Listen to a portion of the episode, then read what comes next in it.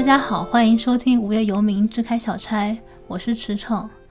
嗯，我之前上过两次《无业游民》，在半年前，我跟郑宇、阿斌和陈恒一一起录了一期关于香港生活的港漂二人传。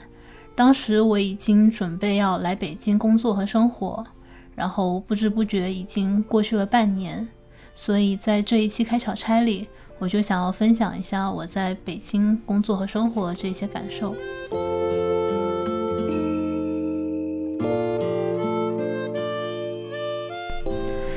一开始来北京的时候，其实一切都特别的开心，因为就是工作是我喜欢的，是游戏媒体，然后我喜欢游戏，也喜欢写东西，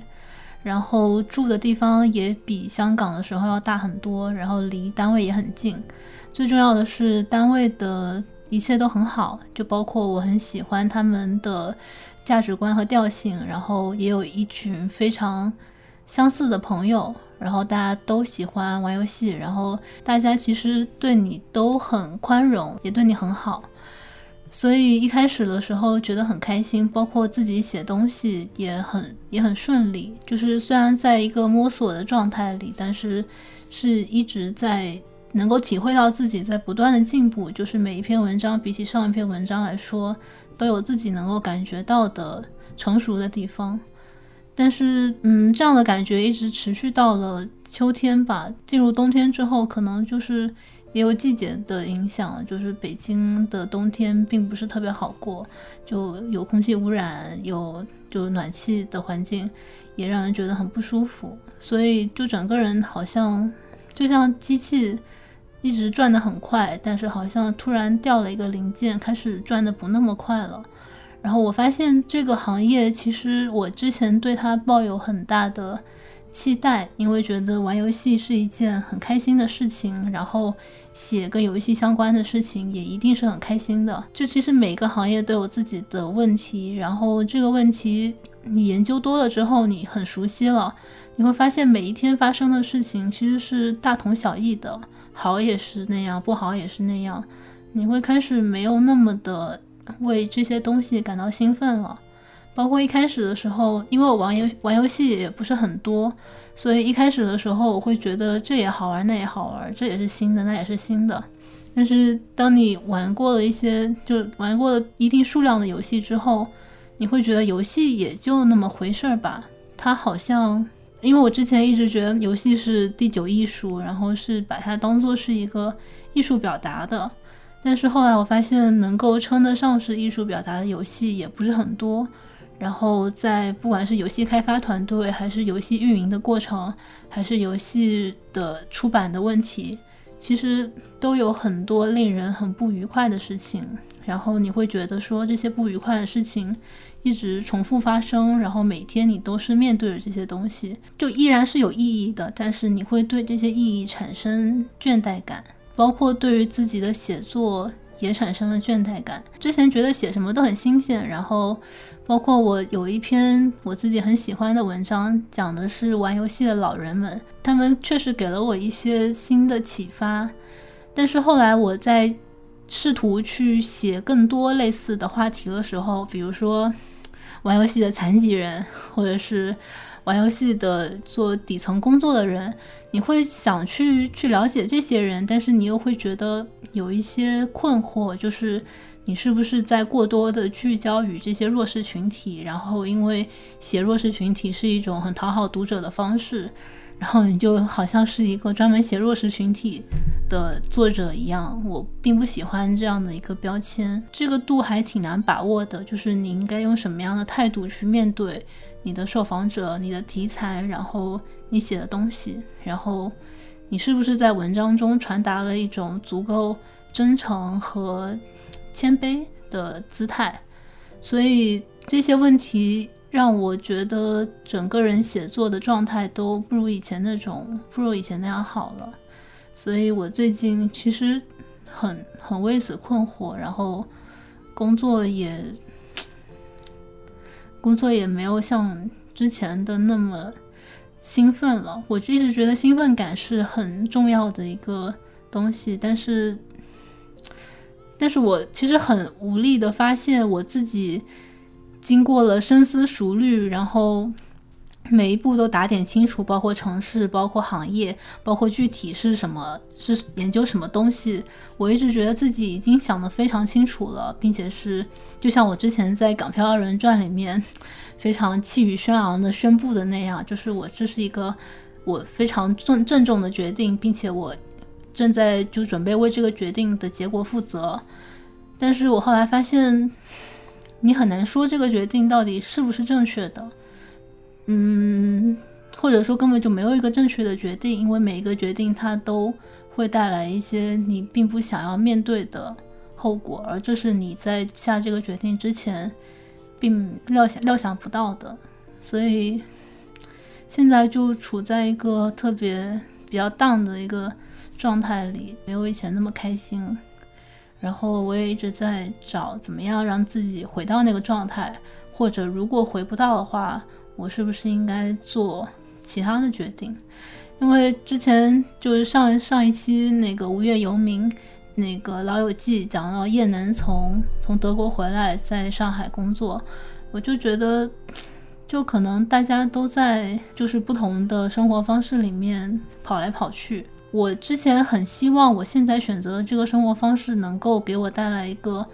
比较长久稳定的状态，但我现在开始不太确定这一点了。就有时候我觉得这可能是季节原因，我非常愿意相信它是季节原因。然后过了过了冬天之后，到了春天一切就会好起来。但我又觉得某种程度上这可能是永远的问题，就是。就是你到了一定的年纪，或者是你积累了一定的经验之后，你没有那么容易为你的生活、为你在做的事情感到兴奋了。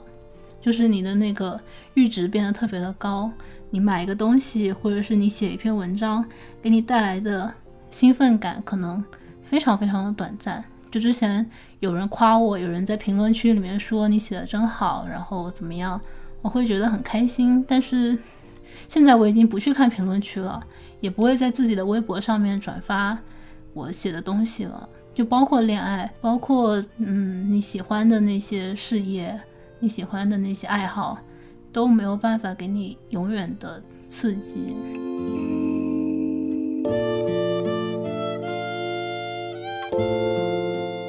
工作还有一个问题就是绕不开的，就是钱的问题。我之前因为一直是大学生，然后虽然 gap 了一年，但是 gap 的一年，因为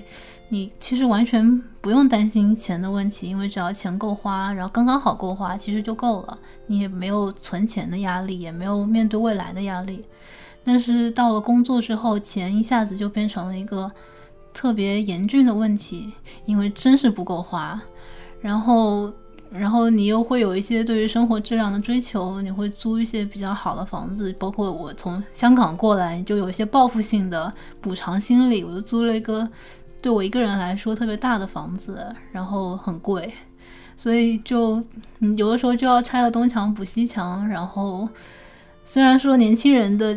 就是欠钱的状态是非常非常普遍的吧，但是有的时候你会有一些。紧张就是你在平常的生活中，信用卡也不会给你发账单，你会忘了这件事情。但是有的时候你就会有一阵恐惧涌上心头。就是 对我来说，其实我一直想要向我爸妈证明我自己，而证明的方式，用爸妈肯定的方式来说，就只有赚钱，赚足够多的钱，赚到他们赚不到的钱，然后他们才才才能够认可你的价值。所以这个对我来说一直是一个比较困扰的问题，就是虽然我现在能够做到经济独立，但是我爸妈依然把我当成是一个小孩儿，并且他们对我的职业生涯也好，我在就外地的工、外地的生活也好，他们用指手画脚也不太好，但是他们依然会觉得自己有教育你的的权利和资格。我不是很喜欢这样的状态，而这个状态又跟。我赚多少钱联系起来，跟我的工作联系起来，而且不管我有多喜欢我的工作，只要他没有办法给我足够高的收入，我爸妈就并不会对他完全满意。而这个东西又是我很珍惜的，因为工作对我来说绝对不仅仅是钱，它吸引我的地方是它能够给我带来的快乐、意义感，这些东西对我来说比钱重要很多。但是对我爸妈来说，唯一的衡量价值的硬通货就只有你获得了多少钱。所以这也是我在北京工作生活的一个一个不大不小的烦恼吧，就是你知道媒体媒体行业虽然游戏相对好一些，但是依然是赚不到多少钱。然后，但是你你就作为一个卖字为生的人，其实你知道赚钱的途径也也就那么那么些。然后你抱定了主意要卖字为生，其实你的你的。你的出路也没有很多，所以这个是我一个比较挣扎的地方。因为我知道，如果就回香港的话，能够赚到比较多的钱，虽然也就多一些，但是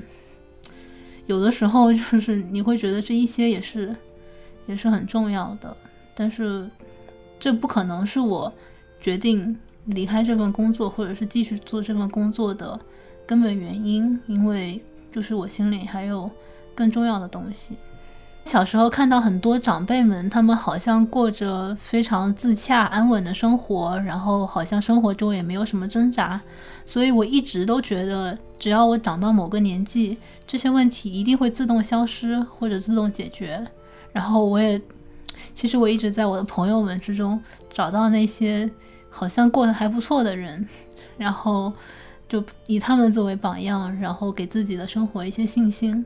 但我最近发现，其实每个人依然有自己的问题，并且并不比我更轻。就是不管是工作也好，还是生活，还是感情，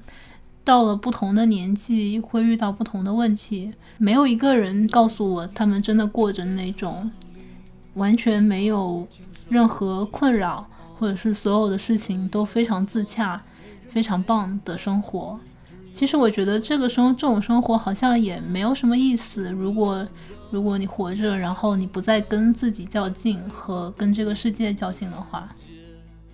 虽然我对于北京的冬天有很多怨言，但是我很喜欢雪。前几天北京下雪，是我人生中第二次见到雪，也是我第一次在国内见到雪，所以我非常非常的兴奋。虽然我惨遭北北方人的白眼，就是。他们觉得你就这点出息，但我还是非常非常激动。在下雪的那一天，我就晚上冲出家门，就看那些细细的小雪花，就甚至不能够成为雪花。然后第二天早上出门的时候，看到花花圃里面的积雪，虽然那些积雪又脏又小，然后也不好看，但是我依然觉得很开心。所以也不全都是坏事。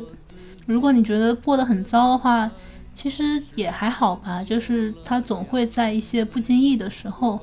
给你带来一些开心的事情，而这些开心的事情反过来又能够支撑着你再去走很长的一段路，所以完全没有后悔我来北京的决定，也绝对不会在短期之内离开北京。我希望之后这个城市这份工作还能够给我带来新的事物和新的兴奋。就像下雪的那一天一样。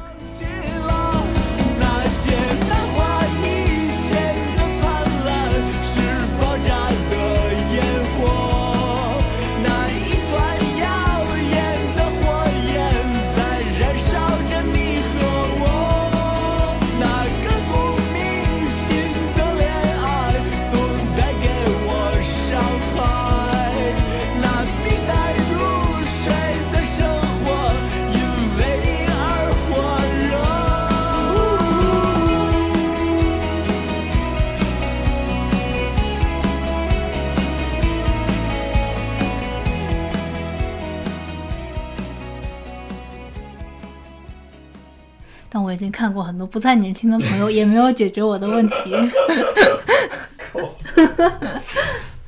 你现在在录吗？在录，一直在录。好好。